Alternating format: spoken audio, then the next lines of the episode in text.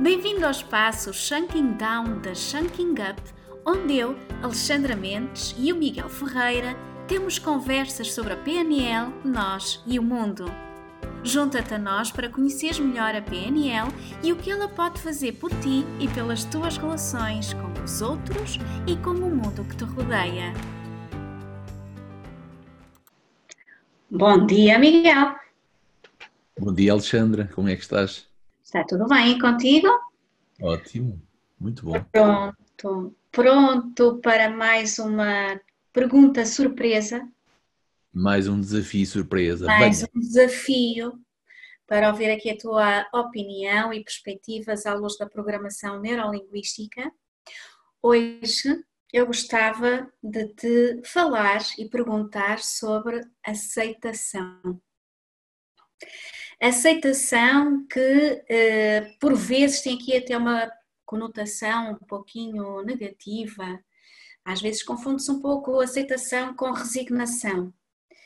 Uh, será que é a mesma coisa? Uh, também já ouvi uh, em vários sítios que a aceitação é parte fundamental para vivermos uma vida mais feliz, mais realizada, mais tranquila. Nesse sentido, gostava de explorar contigo o tema da aceitação. O que é que tens a dizer sobre, sobre isto? Queres que te fale de filosofia pura ou fale de programação neurolinguística? Programação neurolinguística, meu caro, mas vais buscar a inspiração onde tu achares que, que deves ir para nos elucidar o que é que a programação neurolinguística tem a dizer sobre o tema da aceitação. Sabes que a programação neurolinguística é também conhecida como a ciência e a arte da modelagem. E estou seguro que houve muita modelagem da filosofia oriental, eh, nomeadamente da psicologia budista, e uh, a questão de. Nos anos 90 eu li muito sobre Dalai Lama e os conceitos de psicologia budista. E é interessante que quando conheço em 2000, nos inícios de 2000, a programação neurolinguística, as coisas colidiam, ou seja, eram próximas ou se não as mesmas, não é? Efetivamente, uma coisa é resignação, que é tenho que me aguentar e vou aguentando, aguentando. Outra coisa é aceitação. São duas coisas distintas, não é? Uh, um dos principais fatores que, segundo a psicologia budista, me levam a ter felicidade na vida é a aceitação da realidade tal e qual como ela é. O 16 pressuposto que falamos assim nas nossas formações, uh, que comporta também a ideologia da programação neurolinguística, as coisas são o que são e não aquilo que eu acho que elas são. Isto é apenas uma interpretação. Uma pergunta interessante para responder à, tua pergunta é o que é que me impede de aceitar verdadeiramente a realidade como ela é? E aqui, naturalmente, aquilo que me impede é a minha construção interior.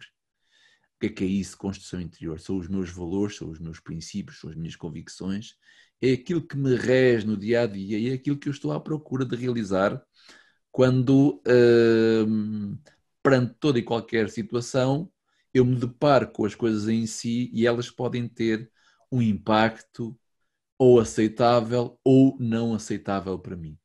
Eu aceito a realidade ou eu rejeito a realidade ou eu fico alterado com as coisas quando não vão ao encontro daquilo que é importante para mim. E isto é um processo que muitas vezes não é fácil, e aquilo que me ajuda a aceitar a realidade, efetivamente, é a resolução de mim próprio. Como é que isso se faz? É uma boa pergunta, não? Estás a passar a bola para aqui. Yes. Agora. Ok, como é que isso se faz? Realmente é, é, é aquilo que também procuro, eh, uma resposta que procuro obter aqui nesta nossa conversa. Será que um, este tema, um, portanto, a construção que eu faço do, do mundo e da minha vida um, e que tem a ver com as, as minhas crenças, expectativas e experiências do passado, digamos assim, hum, será que isto tem a ver com a construção de expectativas que ao longo dos anos, ao longo do tempo, ou sobre uma determinada uh, situação eu construo? Um, e uh, o facto de não cumprir de algo, não cumprir as expectativas, será que é isso que me causa o sofrimento, não é? Da, da, da não aceitação? Onde é que as expectativas entram aqui? Por um lado, ter expectativas uh, pode estar relacionado com a construção de objetivos, não é? Eu querer alcançar algo, eu tenho objetivo de alcançar algo mas se eu não alcanço esse algo, não é? De alguma forma eu estou a frustrar as expectativas que, que eu tinha e pode ser difícil de aceitar. E, por um lado, isto está relacionado com, comigo e com algo que está hum, no meu poder fazer acontecer ou não. Pois existe também aquele, aquelas situações onde eu tenho expectativas sobre os outros ou sobre o mundo que, que me rodeia. Portanto, esta dualidade, esta questão de expectativas versus objetivos, numa certa medida não é salutar eu ter expectativas, e depois a questão da, do, da aceitação de coisas que têm a ver comigo, com, comigo própria, que eu consigo alcançar ou não, e coisas que têm a ver com outros ou as circunstâncias de facto só, só vou ter um problema ou não de aceitação a partir do momento em que eu me dirija para algo que eu queira. Porque se eu não quiser nada, aceito tudo. E, por paradoxal que possa parecer, quando eu decido que quero algo, logo vou encontrar uma estratégia que me vai ajudar a lá chegar. E quando implemento ações nesse sentido, eu espero, eu expectativa, eu espero que aconteça algo. Logo, o grau de aceitação ou rejeição passa a existir. Eu acho que é muito mais profundo, porque uh, o que é que me leva a estar num estado de, de, resignação? É quando eu tenho uma série de convicções que eu não consigo, não é para mim, é impossível, nunca conseguirei, eu não mereço. Então eu vivo na, na resignação. Porque quando eu tenho em mim uma série de convicções ou de pressupostos, e quando falamos de pressupostos, falamos de todas aquelas, uh, aquelas crenças de excelência que me ajudam, que uh, é possível, eu mereço, é também para mim, só que ainda não é possível. Eu vou aceitar, eu vou lidar com a realidade, chamando de aceitação no sentido de eu fiz, ainda não consegui. O que é que falta fazer? O que é que está a faltar? E aqui é interessante perceber que a análise da realidade está em nós e não propriamente no resultado que estou a ter. É? O resultado não é mais do que o feedback da maneira como estamos a agir, como estamos a comunicar, como estamos a fazer. Perante o feedback, cabe a mim pensar o que é que ainda falta. E o que é que ainda falta é porque sempre falta alguma coisa. É porque grande parte dos objetivos que definimos assim na vida não dependem só de nós, também dependem de outros. É? E quando depende de outros, é enorme a possibilidade de haver uh, uma expectativa frustrada. Agora, o grau emocional que isso possa provocar é que vai fazer a diferença entre as pessoas. Eh, diz-me uma coisa, na, nas formações que, que, tenho tido sobre programação neurolinguística, inclusive é no curso que frequentei contigo, falámos muito da questão de uh, estar do lado da causa ou estar do lado do efeito de alguma forma, isto também uh, está relacionado com uh, a forma como eu lido é? com a realidade que tenho e a capacidade de aceitar e com isto viver uma vida mais eh, tranquila, realizada e feliz, ou a capacidade de não aceitar numa perspectiva de resignação. Pois ainda há aqui outra coisa que também gostava de de puxar para a conversa que tem a ver com aquelas uh, pessoas que, além de não aceitarem a realidade que têm, não é? Uh, criticam tudo e todos. Portanto, é o governo, é o sistema de saúde, é o vizinho, é o chefe, é o pai, é a mãe. Será que, de que forma é que estes conceitos todos se relacionam? Não é? A mim dá-me ideia que as coisas estão um bocadinho relacionadas. Como é que relacionas? Naturalmente. naturalmente. Eu até vou chamar isso uh, imaturidade. Uh, imaturidade no sentido em que quando eu escolho criticar a realidade à minha volta, pela forma como eu me sinto, frustrado, quebrado a expectativa, aí eu estou a auto-vitimizar-me. Estou aqui e o mundo não gira à minha volta. Talvez seja essa a grande aprendizagem que há a fazer na, nesta realidade. Eu estou cá, tive direito à vida, mas a vida não gira à minha volta. Isto não me tira o direito de decidir para onde é que eu quero ir, ou o que é que eu quero atingir, ou o que é que eu quero fazer, não é? Agora, efetivamente, o mundo não gira à minha volta, mas ele gira à minha volta. E a maneira como eu interpreto essa mesma realidade, essa sim vai definir a forma como eu me sinto.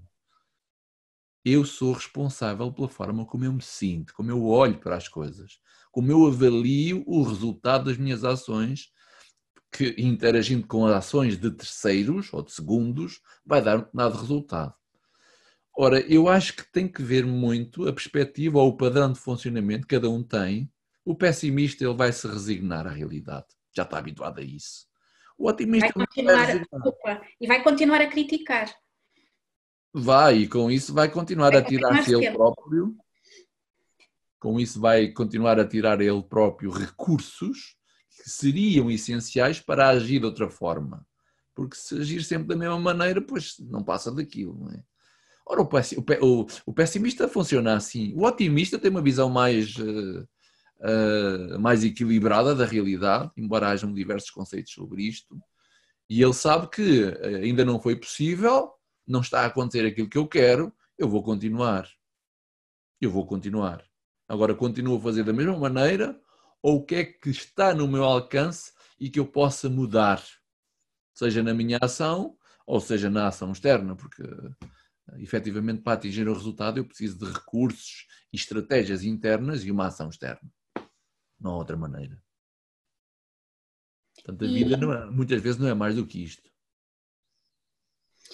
E naquelas situações em que, uh, apesar de, de, de, eu não aceitar, ou de ser difícil aceitar a, a realidade, na verdade eu não consigo mudá-la. É o que é não é? Portanto, as coisas são, são como são e uh, não depende de mim, se calhar, por muito que eu mude a estratégia para uh, tentar obter resultados diferentes, se calhar é algo que pode não mudar mesmo, não é? E aí é uma aceitação pura e dura daquilo que é. Mais ou menos, mais ou menos. Na realidade, nós conseguimos mudar, salvo a redundância, a realidade nós conseguimos mudá-la. É que fazemos isso. Alguma coisa. Hum. Agora, talvez não seja só a minha atitude, também seja quem esteja à volta, não é? Esta, esta ideia de que não podemos mudar o mundo, muitas vezes dizemos não podemos mudar os outros, não podemos mudar o mundo, eu acho que é uma convicção limitadora ou uma convicção resignadora. Não posso mudar os outros, então fico resignado.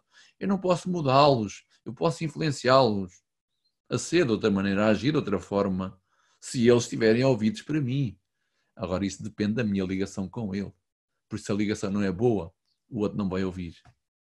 Quer dizer, vai-me ouvir, mas é de forma resignada. Sim, sim, sim, sim. O que é que achas?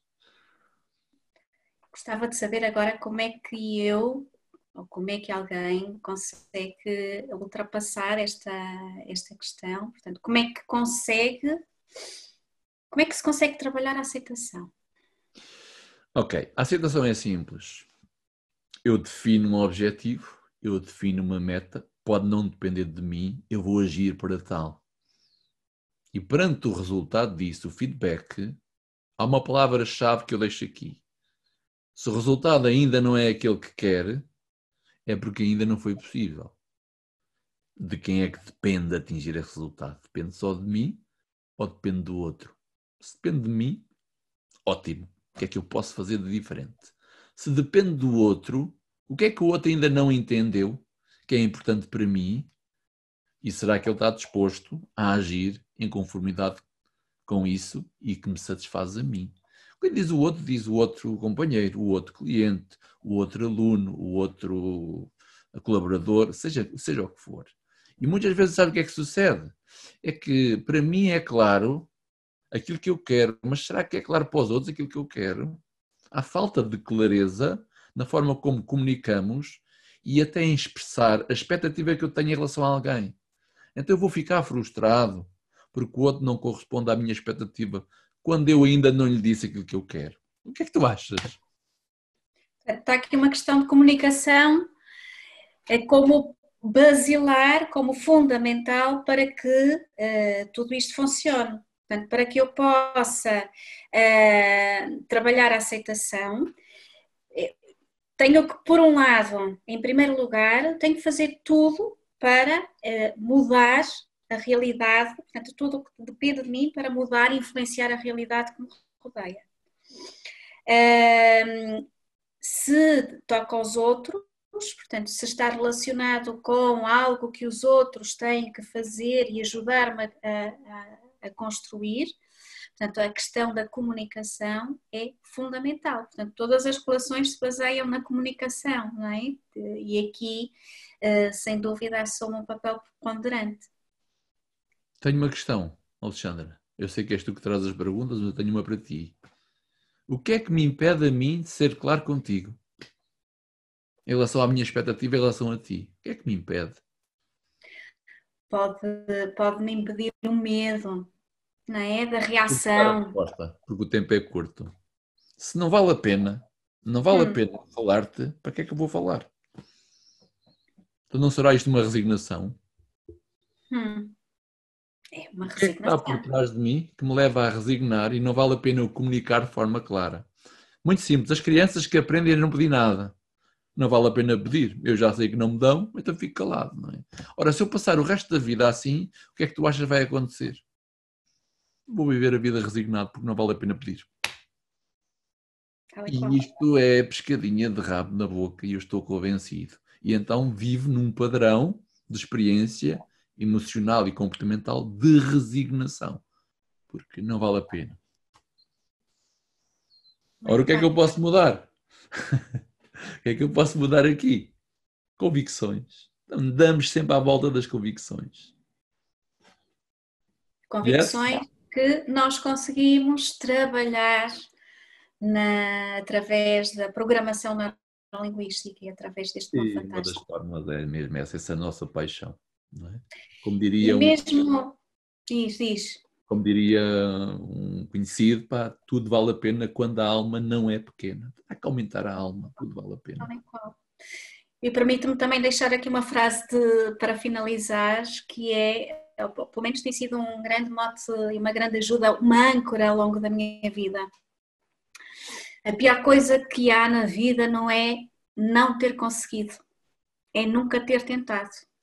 Portanto, isto uh, temos que tentar, é o que eu digo à minha filha de 5 anos: tentar, tentar, tentar até conseguir. Vou Miguel.